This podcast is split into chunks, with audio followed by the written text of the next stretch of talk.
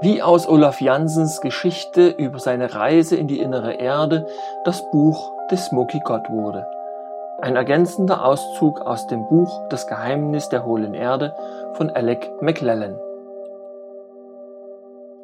Ein weiteres Mal vertraute Olaf Jansen sich und sein Abenteuer einer Person an, diesmal dem einzigen noch lebenden Verwandten, seinem Onkel Gustav Osterlind. Seit seiner Rettung in der Antarktis hatte Olaf genügend Zeit gehabt, noch einmal über seine merkwürdige Reise zu reflektieren. Nun wollte er seinen Onkel überreden, eine Expedition in die innere Welt zu finanzieren. Zunächst dachte ich, er würde das Projekt unterstützen. Er schien interessiert und lud mich ein, vor mehreren Personen aus offiziellen Kreisen, genauso wie ihm gegenüber, die Geschichte meiner Reise und der Erlebnisse auf ihr zu schildern.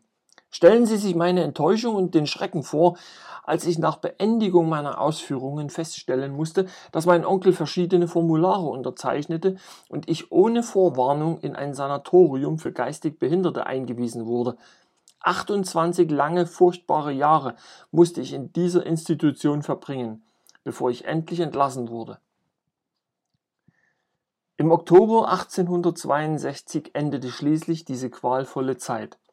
Sein Onkel war in der Zwischenzeit verstorben und Olaf, nun über 50, fand sich ohne Freunde, dafür mit dem Stempel geisteskrank in einer anderen Welt wieder. Was blieb ihm anderes übrig, als wieder zur See zu fahren? Die darauffolgenden 27 Jahre arbeitete er wieder als Fischer. Doch in seiner Freizeit widmete er sich der Suche nach Beweisen dafür, dass seine Erfahrungen in der Hohlwelt nicht nur ein verrückter Traum gewesen waren – er sammelte Bücher über Polarexpeditionen, machte sich endlos Notizen und zeichnete detaillierte Karten. Doch nie wieder erwähnte er einer anderen Person gegenüber seine Erfahrungen. Im Jahre 1889, Jansen war nun bereits 70, verkaufte er sein Boot und beschloss, in wärmere Gefilde zu ziehen, nach Amerika. Zwölf Jahre lang lebte er still für sich in Illinois, bevor er am 4. Mai 1901 nach Glendale, Los Angeles umzog. Ein Datum, an das er sich noch gut erinnerte, da es mit der zweiten Amtszeit des damaligen Präsidenten McKinley zusammenfiel. Hier ließ er sich unauffällig auf einem kleinen Grundstück nieder und verbrachte die Zeit damit, Blumen und Feigenbäume zu züchten, bis zu dem Tag, an dem er Willis George Emerson kennenlernte. Emerson von 1856 bis 1918 war ein Schriftsteller, der Novellen und Kurzgeschichten verfasste und 1907 mit seiner Frau Bonnie nach Los Angeles zog, um in der gerade aufkommenden Filmindustrie zu arbeiten. Als populärer Drehbuchautor von Westernfilmen spürte er, dass es für sein Material starke Nachfrage gab, vor allem nach dem großen Erfolg des Westerns The Great Train Robbery der große Eisenbahnraub, der 1903 uraufgeführt wurde. Dies war eine gute Entscheidung, denn im selben Jahr 1907 erschuf der Star von The Great Train Robbery, Gilbert Anderson, Bronco Billy, wohl die erste berühmte Charakterfigur in der Filmgeschichte, der in The Bandit Makes Good, der Bandit hat es wieder gut gemacht, debütierte. Dies sollte nur die erste von über 400 Episoden über den Cowboy sein und bedeutete eine fortlaufende Reihe von Aufträgen für Drehbuchautoren wie Willis Emerson. Obwohl Emerson und seine Frau nur wenige Blocks von Olaf Jansen entfernt wohnten, lernte der Autor den alten weißhaarigen Mann nur allmählich auf seinem Weg zum und vom Studio kennen.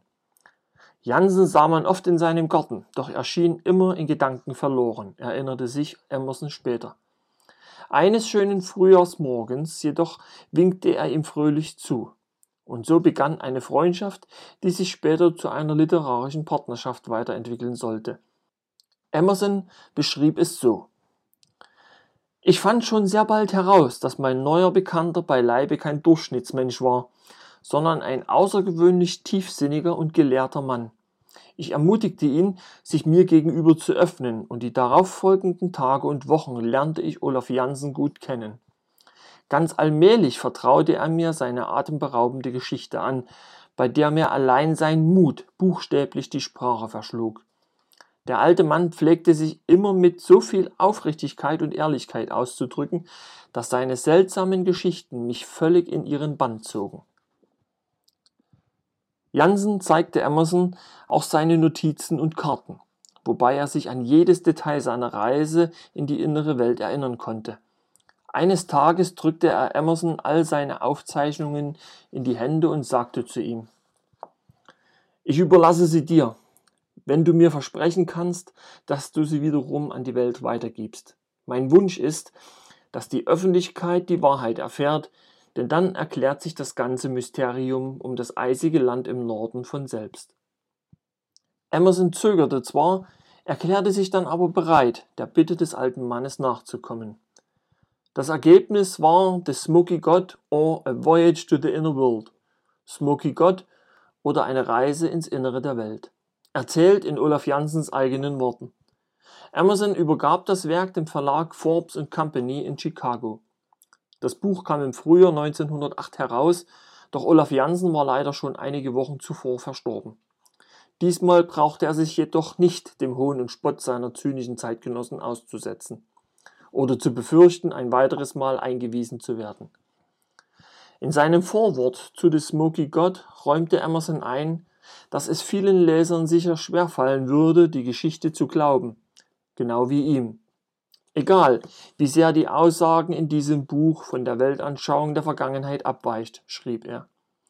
Sehen Sie sie einfach als eine Aufzeichnung dessen, was Olaf Jansen behauptet, mit eigenen Augen gesehen zu haben. Es gilt ein altes Sprichwort. Die Wahrheit ist noch unglaublicher als die Fiktion.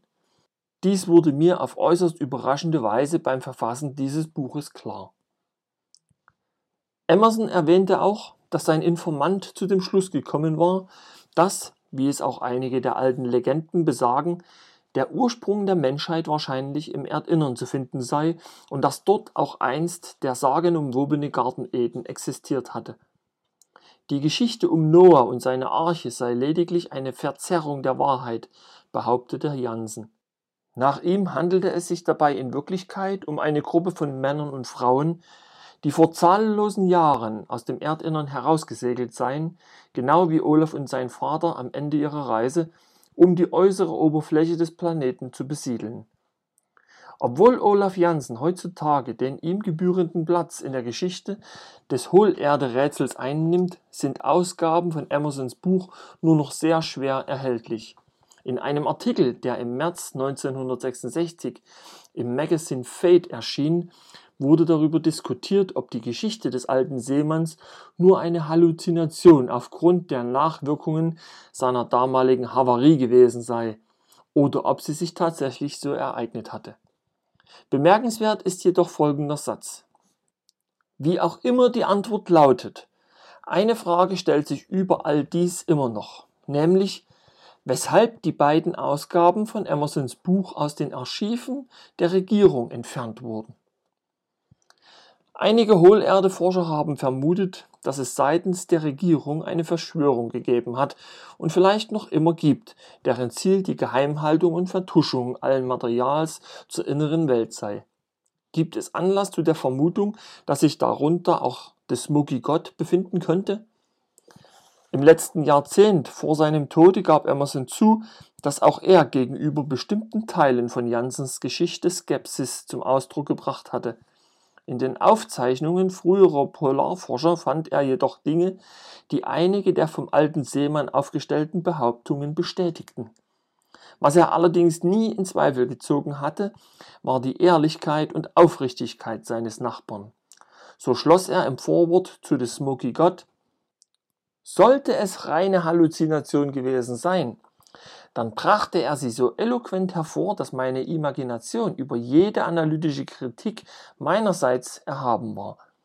Hunderte von Malen habe ich mich gefragt, ob unser geografisches Weltbild vielleicht unvollständig und die unglaublichen Erzählungen von Olaf Jansen mit Fakten beweisbar und wahr seien.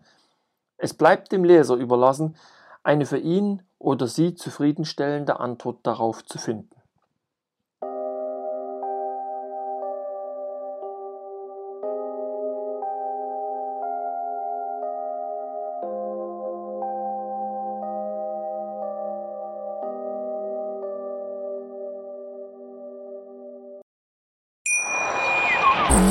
Schatz, ich bin neu verliebt. Was? Da drüben. Das ist er. Aber das ist ein Auto. Ja, eben. Mit ihm habe ich alles richtig gemacht. Wunschauto einfach kaufen, verkaufen oder leasen. Bei Autoscout24. Alles richtig gemacht.